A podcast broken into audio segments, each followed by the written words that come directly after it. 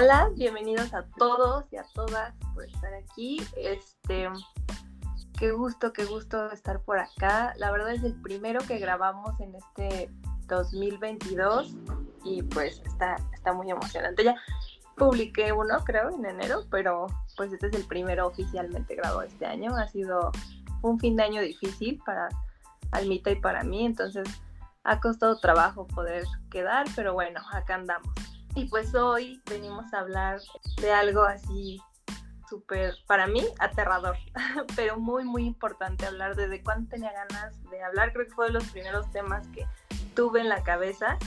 Eh, pero bueno, hasta ahorita se da la oportunidad. Este, tenemos una invitada súper especial, como todas. Y pues vamos a empezar. ¿Cómo estás, Almita? Cuéntame, ¿cómo te ha ido en todo este tiempo que no hemos podido grabar? Eh, qué gusto, qué gusto escucharte, Caro, qué gusto tenerlas por acá. Em, ya las extrañaba. Afortunadamente estoy bien. Tuvimos una época COVID que complicó todo, pero pues qué bueno que retomamos esto. Vamos a hablar justo de esto que decía Caro. Eh, me gustaría poner un poco la definición para tener contexto solamente y después hacerlo ya más personal como siempre. Esta definición la da el Instituto Nacional de Salud Pública del gobierno, bueno, de aquí de México, y lo definen de esta manera. Es una forma específica de violencia ejercida por profesionales de la salud, principalmente médicos y el personal de enfermería, hacia las mujeres embarazadas en labor de parto y en el puerperio. Constituye una violación a los derechos reproductivos y sexuales de las mujeres. Además de maltrato físico y verbal, otra de las formas de violencia es la atención obstétrica en la práctica injustificada de cesárea, que creo que es uno de los comunes denominadores que he escuchado, eh, donde muchas tienen historias de que les, les hicieron una cesárea y justo ni siquiera fueron consultadas según la INSEP, que es el Instituto Nacional de Salud Pública, en México, de las 3.7 millones de mujeres a las que se les practicó este procedimiento quirúrgico, el 10% no fue informado de la razón y el 9.7% ni siquiera le pidieron su autorización para realizarlo. Y aquí vamos a empezar ya como a, mm, pues a profundizar desde nuestra experiencia y desde lo que también mm, hemos vivido en, o sea, lo grave que es que te practiquen una operación que es súper complicada, que es súper invasiva y que no te pregunten ni siquiera o tengan, ya, digo, ya no preguntarte viola no sé cuántos derechos humanos, pero que tampoco puedan explicarte qué está sucediendo, creo que eso les suma muchos más este, derechos humanos violados. O bueno, yo tengo, yo, tengo el caso de una amiga y que no sé si es, por lo que he escuchado, es como también muy común, cuando les inyectan la, la raquia, que pues tampoco les preguntan, o sea, solo las ponen en posición y les inyectan ese líquido con esa jeringota. Y justo mi amiga me contaba que cuando e, a ella la operaron en un en un privado, justo le dijeron como, no, empezó a haber complicaciones, te vamos a tener que hacer una cesárea, este, pues ya, te vamos a, o sea, pero mientras le dijeron eso, ya le estaban acomodando, le estaban descubriendo de la espalda y pues el anestesiólogo ya estaba listísimo para inyectarla y ella volteó y le dijo, no, espérate, o sea, ¿qué, qué estás haciendo? ¿Qué me vas a poner? Y él como, pues ¿cómo que qué te voy a poner? Pues te voy a poner la anestesia, o sea, lo necesitamos pues ella se lo puso más porque una no entendía qué estaba pasando, dos todos le decían que era por el bien del bebé y tres pues estaba creo que en ese momento solita, o sea, no ni siquiera estaba su pareja y pues no le quedó de otra, pero tampoco le consultaron, tampoco le explicaron. Eh, sí sé que hay momentos mm, donde a lo mejor el feto sí corre riesgo, pero aún así sí me parece como pues re básico poderle explicar a una madre lo que está sucediendo, que sea de manera general y, los procedimientos que están a punto de realizarle y no solo pues, ah, ya te inyecté, ya te voy a abrir como vaca y pues vámonos, ¿no? Me interesa mucho escucharlas eh, y, poder profundizar en este tema tan tan común, tan, tan bien pasado por alto. O sea, creo que tiene poco que se empezó a hablar de la violencia obstétrica y que se definió como violencia, o sea, que se le puso el nombre de, de violencia a todos estos procesos y procedimientos que pues seguro a varias les tocó. Entonces, no sé si Fra quiera, bienvenida Fra, qué gusto tenerte aquí. No sé si quieras presentarte y empezarnos a contar un poco de, de tu experiencia. Este, queremos decirte que es un lugar seguro, que estamos aquí para darte contención, para escucharte y pues muchas gracias por compartirte con nosotras. Hola Caro, hola Alma, muchísimas gracias por, por la invitación y bueno pues me presento, mi, mi nombre es Francia y, tengo 26 años y bueno pues yo fui mamá, me embaracé a los 21 exactos y a los 21 fui mamá, todo en un mismo año. Entonces, pues para empezar estaba súper chamaca, ¿no? O sea, todo, todo fue consensuado y así, pero pues uno al final nunca sabe qué le espera y le platicaba a, Caro que cuando mi primera hija fue, fue por, por parto, porque yo así lo quise, ¿no? Siempre he sido como, bueno, me, me, gustaba como la idea de, de sentir que, que, se sentía dar a luz. Entonces por eso me, me aferré como tanto que fuera parto natural. Todo mi, mi, embarazo para empezar transcurrió como con problemas, ¿no? Y ya llegando la, la fecha de, del parto, a mí me dieron como fecha el 20 de diciembre y el 20 de diciembre exacto yo me estaba aliviando. Empecé como con los dolorcitos normales, eh, llegué al hospital y me dijeron que pues no, que a mí todavía me faltaba como pues como un día, que apenas había dilatado un centímetro. Me fui del hospital y mi mamá me dijo, no, tú te alivias hoy porque te alivias hoy. Entonces me puso a caminar todo el día como me acuerdo. Y todo el bendito día caminé y caminé y caminé y caminé y como a las 8 de la noche, yo creo que las contracciones ya se empezaron a hacer como más intensas. Mi mamá me dijo, no, ya es momento de llevarte al hospital, entonces entre mi esposo y ella me llevaron al hospital, llegamos y no, yo ya me estaba revolcando de dolor. Total que entramos como urgencias y me hacen el bendito tacto, que ni siquiera te preguntan, desde ahí empezamos. Y en ese momento me dicen, no, ya vienes toda dilatada, te falta un centímetro por dilatar, ya súbanla. Y en ese momento cuando los doctores me hicieron tacto, me, rompieron la fuente, por eso era importante que ya me subieran para la sala de expulsión. Entonces eh, estábamos, me acuerdo que como en unas, todavía no me metían, todavía no me preparaban, estaban como esperando a que terminara de, de dilatar ese centímetro, pero no, no lo dilataba. Entonces me dijeron, te vamos a ayudar, y pues ahí me agarraron como, como pollo y me acuerdo que estaba en la camilla y entre los dos doctores, eran dos hombres, eh, los dos residentes, cabe mencionar, y, y me abrieron las piernas literal y no sé qué me habrán hecho, pero pues ellos me ayudaron a dilatar ese centímetro. ¿no? Entonces, pues entre el dolor de las contracciones y las preguntas que te están haciendo ahí, ni te das cuenta me pasan para la sala de, expulsión, por decirlo así, y pues ahí empezó todo el tormento, ¿no? Porque ya mis contracciones ya eran seguidas porque pues ya yo ya estaba a punto, o sea, mi hija ya estaba a punto de salir. Yo pujaba y no salía. Entonces empecé como a ver a todos los doctores nerviosos, todos encima de mí, las enfermeras, la doctora encima de mí, de la panza, me decían, a ver, tú Francia, puja y, nosotros te vamos a empujar desde arriba. Entonces yo estaba pujando, tenía una doctora y una enfermera empujándome la panza. Eh, me decían no cortes la contracción, no grites porque si no le, le, le quitas oxígeno a tu bebé.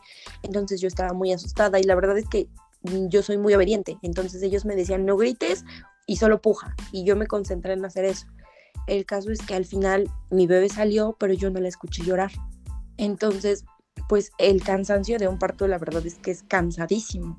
Eh, me acuerdo que me volteé como a buscarla y alrededor de ella habían muchos doctores.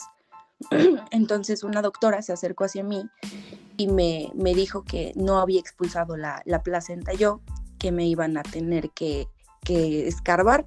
Y yo, ¿cómo que escarbar? Y me dijo, pues te vamos a tener que meter un poquito la mano para, para ver si sale la placenta. El caso es que me metieron literal hasta el antebrazo y yo es muy, recuerdo, no creo que no recuerdo tan bien las, el parto y las contracciones como recuerdo el cómo se sintió que me escarbaran. En serio, me dolió muchísimo y recuerdo que ya me dijeron, no, ya, ya empezaste a sangrar. El caso es que pregunté y les dije, es que mi bebé, ¿cómo está? Que no sé qué. Y me dijeron, ahorita te la enseñamos. Es que tiene como una bolita en la cabeza. Y no me la enseñaban y yo no la escuchaba. El caso es que les empecé a decir, no, mi bebé, seguro algo no está bien. Y estoy segura de que algo me pusieron porque yo literal me empecé a sentir como si estuviera drogada. Entonces a mi bebé nunca me la enseñaron y en ese momento me hicieron firmar algo que yo no me acuerdo qué era, solamente me acuerdo que me pasaron la hoja y me dijeron que la tenía que, firmar. La firmé, pero para esto les digo que yo estaba en serio como, como drogada, o no, no sé si era el cansancio o me pusieron algo, pero yo sentía las cosas muy lejanas, me sentía fuera de mí. El caso es que como hasta las 3 de la mañana me bajaron a, a piso y, y, me acuerdo perfecto. Ah, para esto cabe mencionar, no lo mencioné, que a mí me preocupaba el hecho de la episiotomía. Entonces, ya al final me les pregunté si me la habían hecho y me dijeron que sí, porque la bebé no salía. Entonces, cuando me estaban cosiendo, recuerdo que me estaba yo sintiendo la aguja. Creo que el efecto, no sé si no me pusieron como mucha anestesia o no sé, pero estaba sintiendo la aguja. El caso es que le dije al doctor, es que me está doliendo y literal el residente, no sé, creo que dos, eh, aventó al uno y ya me empezaron a, poner más, más anestesia. Eh, quiero aclarar que eh, no había ningún doctor como tal, o sea, todos eran residentes, no había un especialista de, de gineco. El caso es que me bajan a piso, yo no sabía, les digo que no podía despertar y despierto al día siguiente como a las 6 de la mañana y me encuentro con la noticia de que me dicen que mi hija es muy probable que tenga asfixia perinatal porque venía enredada dos veces con el cordón y entonces pues debió haber, haber sido cesárea en lugar de, parto. Eh, fue un parto sumamente complicado, mi hija estuvo en terapia intensiva tres días, eh, yo estuve lastimada. Eh, para esto, como estaba lastimada al segundo día, me quisieron sacar del hospital, me acuerdo que mi suegra, eh, en paz descanse, se fue a pelear con los de trabajo social porque mi, hija estaba en terapia intensiva y yo no estaba muy bien, que digamos, y les puedo decir que porque me querían sacar, que eso no estaba bien, y tuvieron que llegar los de trabajo social para que no me quisieran como dar el alta, porque ellos ya les urgía que, que yo me fuera, ¿no? Y los doctores fueron, fueron muy crueles, en serio, fueron muy crueles ese día, porque yo estaba muy lastimada, repito, ¿no? Parto, la episiotomía y aparte eh, había, había sufrido un, desgarre. Y me acuerdo que al día siguiente entraron como la, la guardia, ya saben, a las 7 de la mañana. Y María Francia Rodríguez Torres, tal, tal, tal, porque pues te ven como, no sé, a veces siento que nos ven como vacas. Y, padeció esto y esto, y parto así, así, así, así. Y pásenme un guante. Y cuando yo escuché eso, Carol y Alma, dije, no, no, por favor, no, no es cierto. Y agarró el guante sin lubricante, sin nada, y tacto por la vagina y por el ano, porque el desgarre había sido hasta allá. Y vámonos. No, yo sentí la muerte en ese momento. Fue, no sé, como mi dignidad, el dolor, eh, los pasantes ahí, los residentes, porque no nada más estaba él, ¿verdad? Habían muchas más personas y, y yo no entendía. Y la verdad es que a mí me da, no, no soy una persona que, que, se queje y menos en los hospitales, ¿no? Eso ya lo aprendí hasta después, porque yo decía, me van a tratar peor. Entonces todos esos días y todo el parto yo lo viví con muchísima incertidumbre y con muchísimo miedo y la verdad es que quedé traumada, en serio quedé traumada de, de mi primera experiencia y ya con mi segundo hijo fue, fue muchísimo más tranquilo, pero sí la primera experiencia fue muy complicada y les digo que, que habían dicho que mi hija tenía eh, un pequeño retraso por la asfixia perinatal y ese fue el consentimiento que a mí me hicieron firmar y en donde como que el hospital se deslindaba de, todo. Eh, afortunadamente eh, no pasó nada, le hicieron algunos estudios a mi hija y todo se quedó en un susto, pero la verdad es que las repercusiones de lo que pasó pudieron haber sido, haber sido muy grandes y porque todo había venido siendo normal, ¿no? O sea, un embarazo, pues les digo que un poquito complicado, pero el bebé todo bien y llegamos al momento del parto y es como todo venía muy bien, o sea, yo llegué todo bien y de repente, ¡pum! ¿En qué momento todo se descontroló? Y pues ese es como un poquito mi, historia con el tema de, de los hospitales. Ah, y también quiero decir que después de lo de mi experiencia en el hospital en donde me atiendo, hicieron como un cambio, porque antes nada más en las noches, porque yo me alivié en la noche, eh, los que se quedaban de guardia eran residentes y este, internos, me parece, no había, les digo, el especialista, y me parece que a partir de ahí es cuando ya hay un especialista en las noches, porque cuando tuve un segundo bebé y me volví a atender en el mismo lugar, porque me atiendo en un hospital público, eh, les pregunté, les, les comenté todo lo que me había pasado anteriormente y me dijeron que, que no, que ya había un especialista. O sea, hasta dónde llega el grado de los hospitales, no sé si por no pagarles a los doctores o qué onda, pero de no tener personal realmente capacitado. Pues eso es como un poquito de, de mi experiencia. Yo creo que hay mujeres a las que les ha ido muchísimo peor y, y yo dentro de todo tengo la fortuna de, de decir, pues ahí quedó, ¿no? Ay, Fran, gracias por contarnos. Este, te abrazo mucho, mucho, ya, ya te lo había dicho. Eh, cuando platiqué con Francia sobre esto, Francia y yo somos primas, o nos conocemos pues, de niñas, ¿no? y cuando, bueno, yo supe que ella fue mamá y todo, fue así como que, ay, qué cool. Y cuando empecé con todo esto y empecé como a contactar con, con las madres de, de, mi alrededor, con amigas, amigas de mis amigas, este, y de pronto empecé a platicar con Francia y cuando escuché su historia me quedé helada y no, no pude más que llorar y llorar y llorar como siempre hago, porque pues así, o sea, tal cual lo que les cuenta Francia lo viví yo y seguro lo viven millones de mujeres.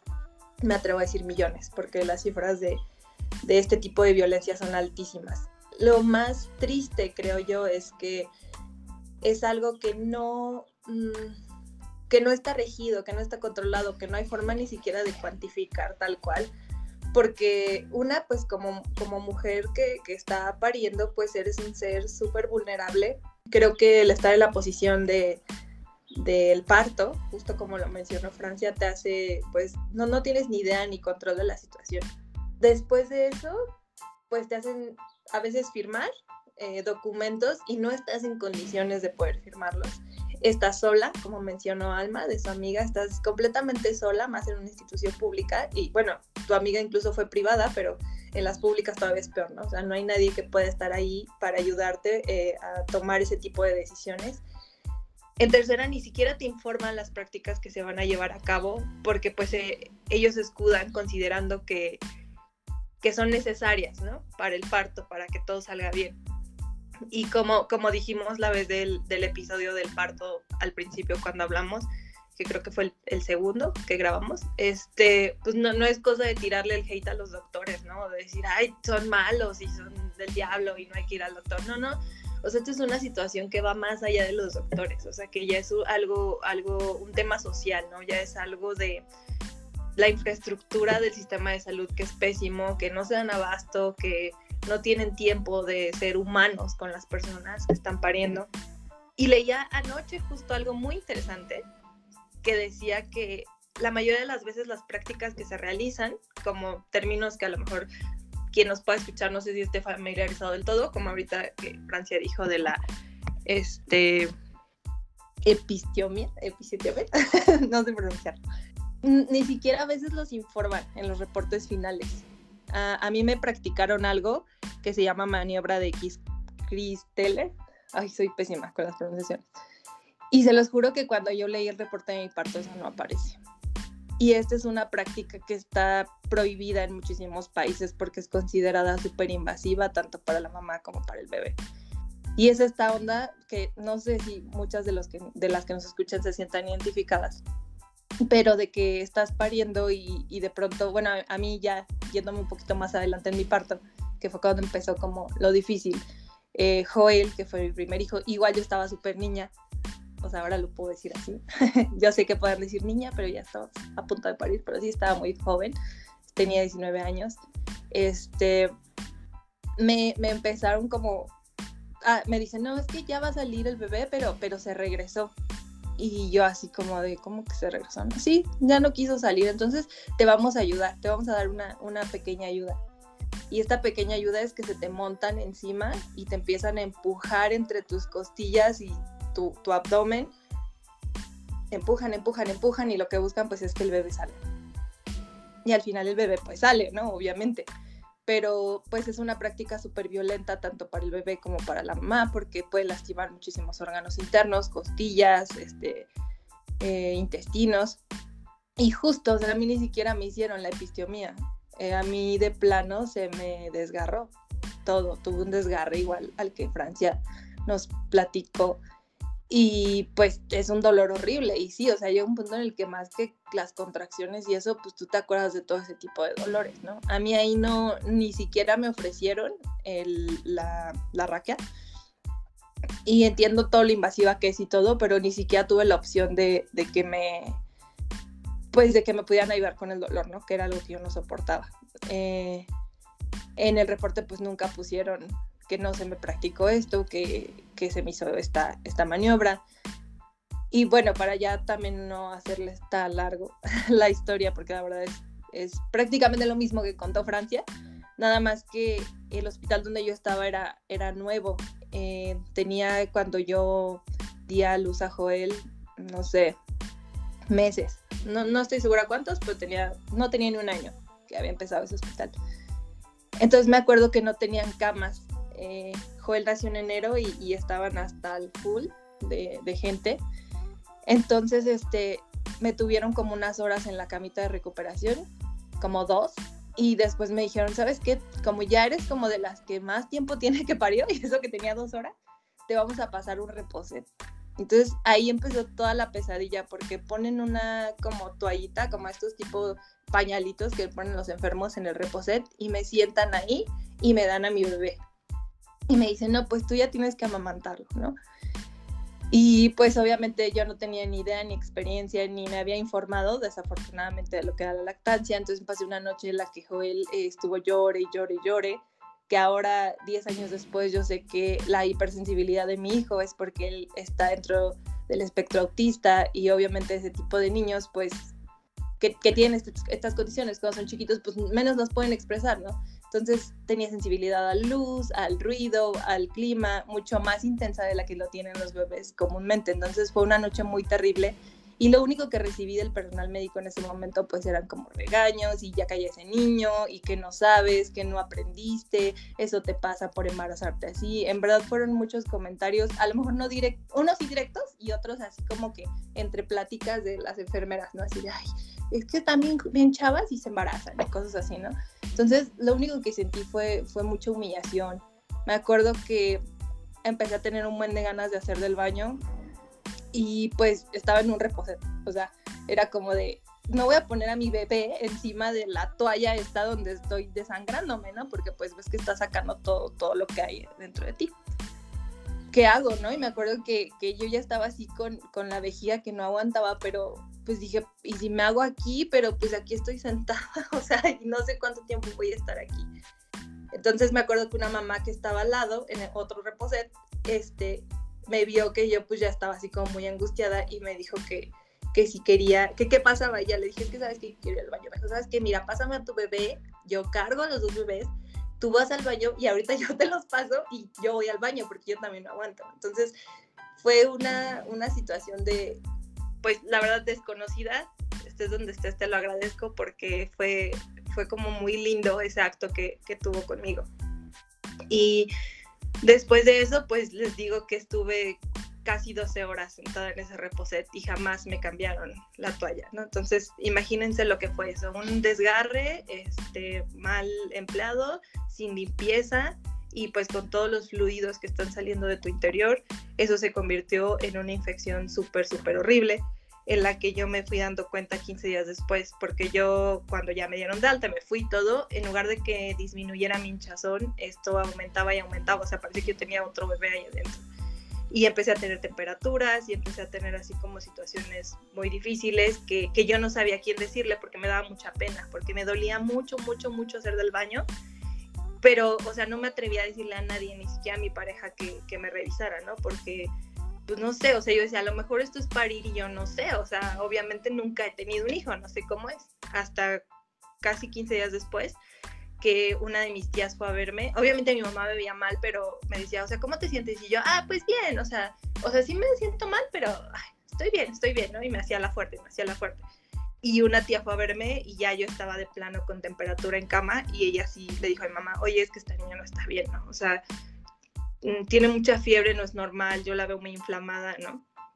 Entonces llamaron a una doctora eh, que, es, que es como amiga de la familia, fue a verme y le dijo a mi mamá, ¿sabes qué? Llévate al hospital ya, o sea, pero ya, porque tiene una infección fuertísima, tiene todo el útero, bueno, me, me inspeccionó, eh, tiene el útero y toda la zona vaginal infectada, o sea, tiene pus, no, esto, esto no está bien. Entonces me llevaron a, a, un hospital particular, me inyectaron un chorro de antibióticos y me dijeron, te vamos a tener que hacer un legrado porque tienes este pedazos de placenta dentro que se te están infectando y que pues, te están generando una infección y eso pues, te, te va a matar, ¿no?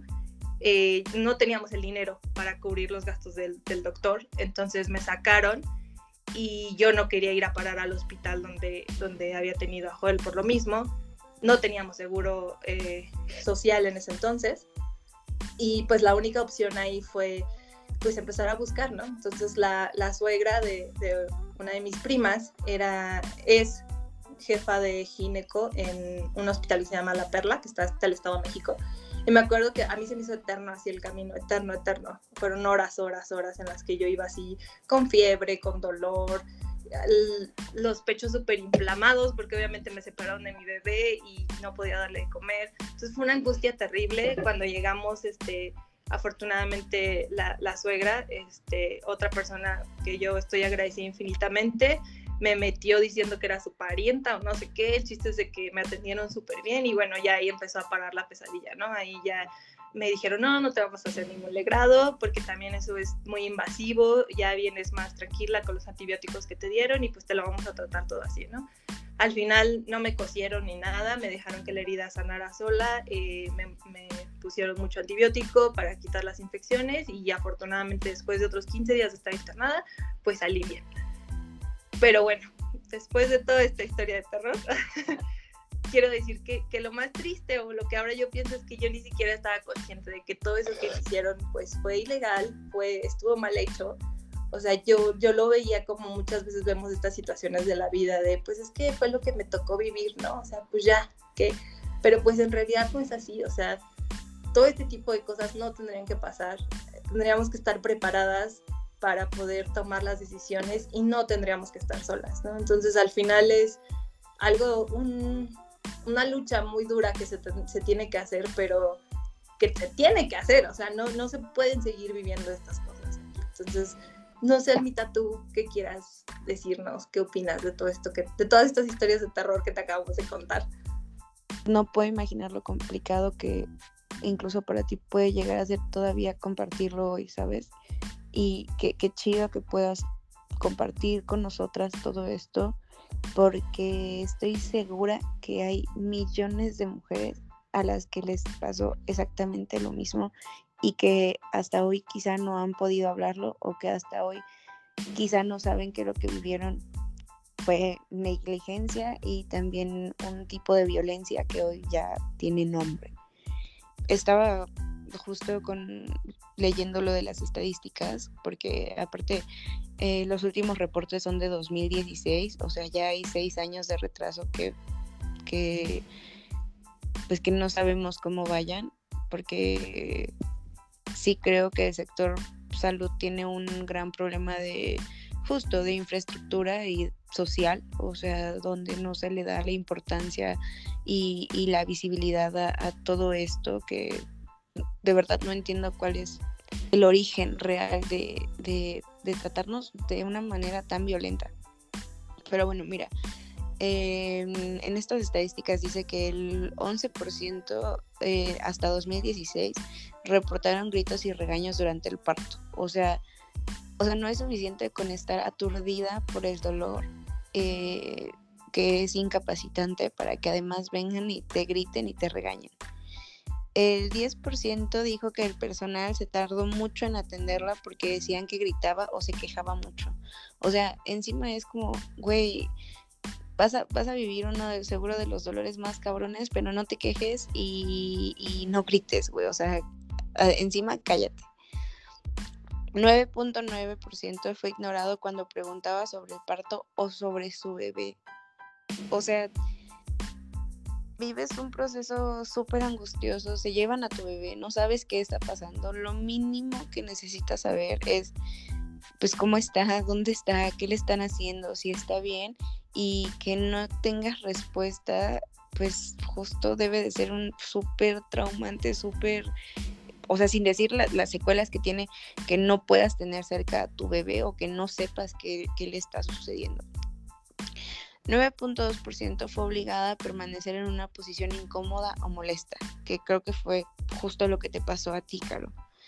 7% sufrió ofensas y humillaciones del personal. Casi el 5% de las mujeres señaló que el personal se negó a anestesiarla o a ampliar el bloqueo para disminuir el dolor sin dar una explicación y al 3.2% tras el parto le impidieron ver, cargar o amamantar a su bebé durante más de 5 horas y sin causa alguna o sin que les informara qué causó la tardanza. O sea, no, creo que ni siquiera hay palabras, yo creo que los porcentajes están bastante abajo, o sea, yo creo que, que las cifras son muchísimo más altas que eso. No, no, además sin, o sea, entiendo que, que, es una cosa como estructural, ¿no? Y que la falta de personal es también una cosa, y de espacio y de instalaciones es, es un factor crucial. Mi mamá, ella es enfermera, a ella le tocó justo estar en un hospital en Morelos, eh, donde atendían partos y era un hospital súper pobre y ella sí me llegó a contar que un día eran tantas mujeres que estaban pariendo era tan poco personal, había tan poco material, o sea, que no tenían ni lo básico, ni gasas, o sea, nada, absolutamente nada, que hubo días en los que incluso pues las enfermeras no sabían si el bebé que le estaban entregando a la mamá era el correcto, porque o sea, era tal el nivel de, de, saturación también de trabajo y de falta de personal, de falta de estructura, de falta de soporte, de falta de recursos, que a veces no sabían si el bebé que entregaban era el correcto a la mamá o no. O sea, poniendo como en, perspectiva ambos lados, eh, es, es arduo para el personal tener tan poco apoyo, tan poca estructura, tan poca preparación, porque como lo dijo Francia, en muchas, en muchas, muchas, muchas, muchas, muchas ocasiones el personal ni siquiera está preparado, ni siquiera tiene la formación y pues está ahí atendiendo como puede con los conocimientos generales de, pues, de salud, pero sin tener una especialidad. Y también pues toda la perspectiva de las mamás de, de, vivir toda esa violencia, o sea, de, de no poder estar con tu bebé, de estar en una posición incómoda, de que no se te informa qué te está sucediendo, que además te agredan, que te humillen.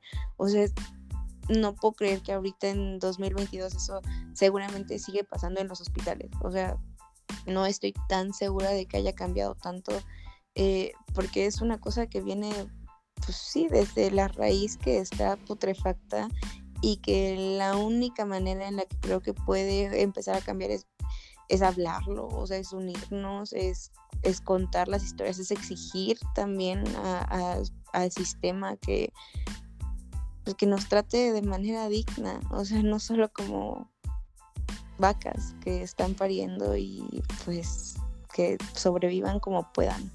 No sé, a mí es un tema que me impacta demasiado, que, que, me duele mucho por, por las personas de mi género que tengan que parir en condiciones tan crueles y que además desde ahí empieza eh, como la cimentación de cuidar la infancia, ¿sabes? O sea, cuidar la infancia, o sea, queda, pues, hacen todo menos cuidarla. Creo que yo no tengo nada más que agregar. A mí las cifras me impactan mucho y estoy segura que están muy abajo de, de la cantidad real. No sé cuál sea el procedimiento que hacen para tenerlo, pero pues al menos no sé si es un paso y eso se los quiero preguntar a ustedes, que de menos empiece a haber ya como publicaciones, incluida hoy por parte del gobierno, donde empiezan a hablar de esto, donde ya lo, lo, tienen por su nombre, o sea, violencia obstétrica.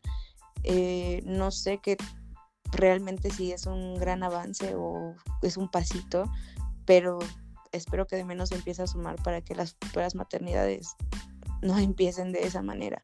Sí, la, información yo creo que es lo, lo, más importante, ¿no? Como platicamos, creo que con Tere, uno de los capítulos de hablar sobre el tema de, ajá, toda esta parte de la sexualidad, eh, por ahí se empieza, ¿no? Creo que por ahí empieza todo y de ahí, este, yo creo que contando este tipo de experiencias, te ayudan, ¿no? O sea, suenan horribles y a veces parecería que lo único que hacemos es decirles, no tengan hijos, porque van a vivir esto, pero creo que no debería ser así, o sea, debería de verse como, como justo que se está difundiendo la información, o sea, no sé, Fran, ¿tú, ¿tú qué piensas a ti? ¿Qué te hubiera gustado saber antes? O, a mí me pasa mucho que cuando repaso todo esto digo, ay, qué mensa, ¿y por qué no hice esto? ¿Y por qué no dije el otro? ¿No? O sea, sabes que hubo situaciones o herramientas que pudiste utilizar, pero que no las tuviste.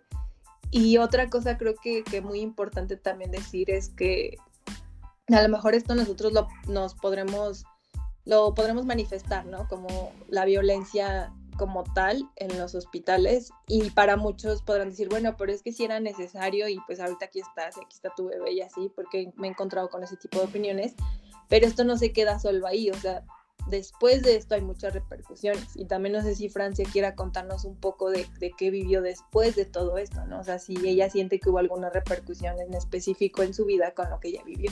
Bueno, pues para empezar, a lo mejor me hubiera gustado, no sé, según yo me informé mucho sobre el parto, pero no, no me informé sobre pues la violencia que se podía ejercer, ¿no? Porque cuando yo cuento mi historia, lo que les conté a ustedes, mi hermana, por ejemplo, siempre me dice, ¿cómo permitiste todo eso? Que no te pueden meter el dedo sin consentimiento. Y, yo digo, pues es que yo, yo no sabía que eso no se podía hacer, ¿no? La maniobra que comentaste de, los doctores en, tu, en tus costillas es, es, justo lo que me hicieron, ¿no? Y, es muy traumático y muy doloroso. Y tampoco yo sabía que eso no, no se podía hacer. O sea, no sabía que, que muchas de las cosas que me hicieron no se podían hacer. Y por mi personalidad en ese momento, pues estás muy joven, ¿no? Y no tienes nada de experiencia. Entonces, pues yo tenía miedo y como dices, en un hospital público tú estás sola, ¿no? En un hospital privado, bueno, ahí en la cesárea o en el parto puede entrar tu pareja y ya por lo menos te sientes un poquito acompañada. Pero en el hospital público te dejan, te dan la bendición y ya no te vuelven a ver y no saben qué pasó, ¿no? O sea, en mi caso entré a las 9, a las 10 de la noche y no volvieron a saber de mí hasta las 3 de la mañana, ¿no? Y como ya según había llegado toda dilatada, dijeron que iba a ser como muy rápido. Entonces empezaron a pasar las horas y no, o sea, en la familia sabían que ya algo había mal.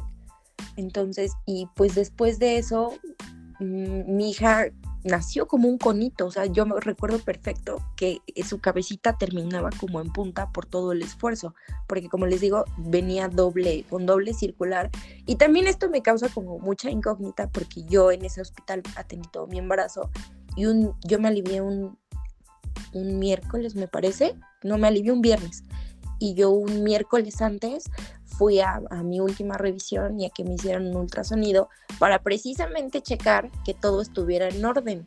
No me explico, o sea, si el bebé en esos días se giró dos veces, o cómo fue que se enredó, y, o, cómo fue que ellos no, no se dieron cuenta que, el bebé venía enredado. Y platicando con el que me hacía los ultrasonidos, tiempo después le comentamos lo que, lo que pasó y pues dijo que era muy raro que los bebés se giraran dos veces, porque la última vez que yo lo vi fue en la 37 y mi bebé no estaba enredado, por eso fui candidata como a, parto. Eh, me dijo que lo, lo ideal sería que, que, cualquier mujer antes de que le fueran como que fuera a, a practicarle cesárea parto, le hicieran un ultrasonido para ver cómo viene el bebé pero que eso no se hace, o sea, no está implementado en, en, ningún hospital de México. Y todo lo que se podía, se podría prevenir si implementaran esta medida. Sí, pues es, es muy difícil, ¿no? Saberlo. Y más porque no hay como tal documentado. O sea, creo que algo que, que me nace mucho de hablar de este tema y que desde hace mucho quiero hacerlo es este, pues justo dar esta información, dar contexto, hablar de todo esto porque pues lo que decía Alma, o sea, ahí hay unas cifras reflejadas y, tú podrás, y podremos decir que son bajas en comparativa a lo, que, a lo que yo he escuchado en las experiencias de las mujeres a mi alrededor. que todas, todas han vivido algo, ¿no? Es, es como, pues sí, es como toda esta violencia que hay a la mujer, eh, que apenas empieza a abrirse, ¿no? O sea, tú volteas y preguntas a todo a todo mundo y todo todo mundo ha sido en algún momento acosado, este, violentado, humillado, no sé, todas las que se les ocurran, alguien ha vivido una por lo menos. Y creo que si nos vamos a, a esta parte del parto, todas las que hemos ido a las instituciones de salud hemos vivido por lo menos un regaño, una mala práctica, que nos toquen sin nuestro consentimiento, o sea, creo que es, es algo que, que, ya es real, ¿no? O sea, que, que, existe y que no hay más que informarnos y justo ir más allá de esta información del parto en la que nos dicen cómo se practica, a las cuantas semanas y así, ¿no? O sea, más allá de eso, eh, ¿qué se puede hacer y qué no se puede hacer? Porque bien lo dijiste ahorita, ¿no? Tú no sabías que eso no se podía hacer y me pasó lo mismo, o sea, yo lo fui descubriendo hasta hace como unos, yo creo que tres años, que me leí un libro que, que, es muy bueno, que se llama Mamá es obediente, de Esther Vivas, y ella tiene justo un capítulo que, que, se llama Nos han robado el parto. Y habla de todas estas situaciones y de cómo pues ya el parto está muy capitalizado, de, de las cesáreas, que es lo que mencionaba Alma al principio, de cómo este, mm, pues se hacen sin necesidad, de, sin que sean necesarias, porque obviamente en una clínica particular pues dejan más dinero y son mucho más rápidas, ¿no? Es mucho más fácil practicar cesárea tras cesárea tras cesárea que hacer un parto humanizado como debe de ser. Entonces, y también porque para las mujeres es como ya esta idea de, es que te va a doler menos, ¿no? Es lo mejor. Y está bien, o sea, también es su cuerpo y pueden decidir si quieren tomar la cesárea o si quieren hacer el parto, pero ¿por qué las mujeres tendrían que verse orilladas a dejar algo que es natural, ¿no? O sea, ¿por qué sienten tanto miedo al parto, ¿no? Y pues bueno, no sé, hay mucho de qué hablar, hay mucho, mucho de qué hablar en este tema, creo que, que da para muchísimo más, pero bueno, ya se nos está acabando el tiempo aquí, como siempre, ¿no? Se me hace súper cortito escucharlas y poder desahogarme y que me escuchen, está, está increíble, entonces pues Francia, muchas gracias por estar aquí, en serio, muchas gracias por abrirte, porque yo sé que son temas muy privados, muy delicados y, no es fácil. Yo, yo conozco varias personas que, que, me han compartido historias, pero me dicen, no, es que yo no me atrevería a ir y hablar, porque pues, ¿cómo voy a hablar de mi vagina o de mi desgarre? Entonces, es, es, algo muy difícil y en serio te agradezco tu tiempo, te agradezco estar aquí, te agradezco compartir esto porque sé que a alguien le va a servir y sé que que esto que estamos haciendo pues no se echa en saco roto, ¿no? Que, que la idea es que esto siga y que esto funcione para que las futuras generaciones de mamás puedan tener un parto mucho más tranquilo. Creo que la experiencia de Alma, si, si escuchan el, el, episodio del, del parto, es algo súper bonito y creo que todas se merecen vivir algo así. Entonces creo que, que, justo vamos a eso, ¿no? O sea, que pueda haber la, la la situación, que podamos tener la, elección, ¿no? Que no sea solamente algo eh, que veamos, digamos, ay, qué bonito, ojalá hubiera pasado, no, que pueda ser algo real, que incluso las personas que deciden ir a la institución de salud puedan vivir un parto en el que se sientan, pues sí, seguras, contentas, y pues hay que seguir con, con, la lucha para, para quitar todo esto, ¿no? No nos queda de otra y a lo mejor lo hacemos desde esta manera y pues ¿qué más? Pues gracias, Fran. No sé si quieras este, decirnos al final cómo te sientes, qué piensas, ya para que nos vayamos. No, muchísimas gracias a ustedes dos por invitarme. Las, las felicito. En verdad, me, me siento muy cómoda. O sea, es un espacio en el que te sientes muy cómoda. Eh, a mí cuando Caro me invitó, la primera vez le quedé mal, pero ahorita ya dije, no, no puedo faltar, porque aparte me gusta contar mi historia, ¿no? Lo, lo que dicen es, es muy cierto. Eh, creo que la, la, maternidad y todo el proceso, ¿no? Desde el embarazo y así, te cuenta como el lado bonito, pero nadie se sienta a platicarte todas estas cosas que pasan y, y después, ¿no? En el posparto ya tienen un, un podcast sobre eso. Y, y, qué bueno que ahora lo que ustedes dicen eh, le den visibilidad y, y, nos podamos escuchar, ¿no? Y compartir experiencias y saber que no estamos solas. Sobre todo yo creo que es eso, el tener una red de apoyo es muy, muy importante. Y ustedes con, con este proyecto que están haciendo nos dan, o sea, y hablo por muchas, nos dan a todas como, como esa red de apoyo. Así que muchísimas gracias por haberme invitado y por haberme escuchado. Gracias a ti por haber estado aquí. Bueno, a mí por último me gustaría agregar muchas gracias chicas por compartirse con nosotras, con el mundo.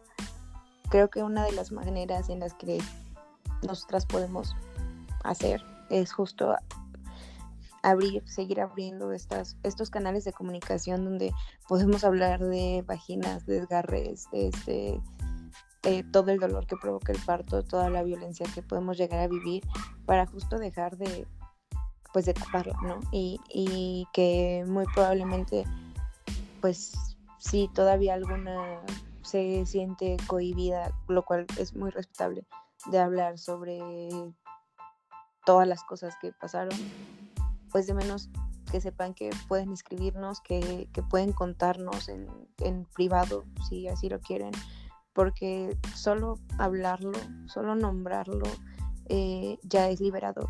Y, y, te hace saber acompañada de decir, güey, pues no, no fui la única que lo vivió y no estoy sola, hay más como yo.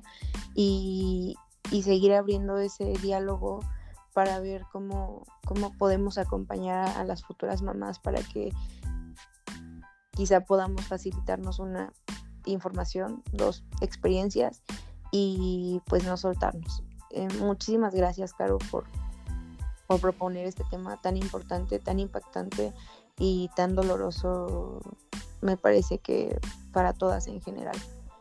Gracias, Partner in Crime. ya te extrañaba. Sí, yo igual ya te extrañaba mucho. Qué bueno que pudimos platicar, qué bueno que estamos aquí, pues vamos a darle otro año más, a ver qué sale. no olviden este pues seguirnos en nuestras redes sociales, estamos en Facebook, estamos en Instagram, este esperamos este año poder compartir más con ustedes, más información, más cosas y gracias por seguir aquí. Eh, les queremos mucho, les mandamos muchos abrazos, Alma, te adoro, Fran también te adoro, gracias por estar aquí y pues nos vemos pronto.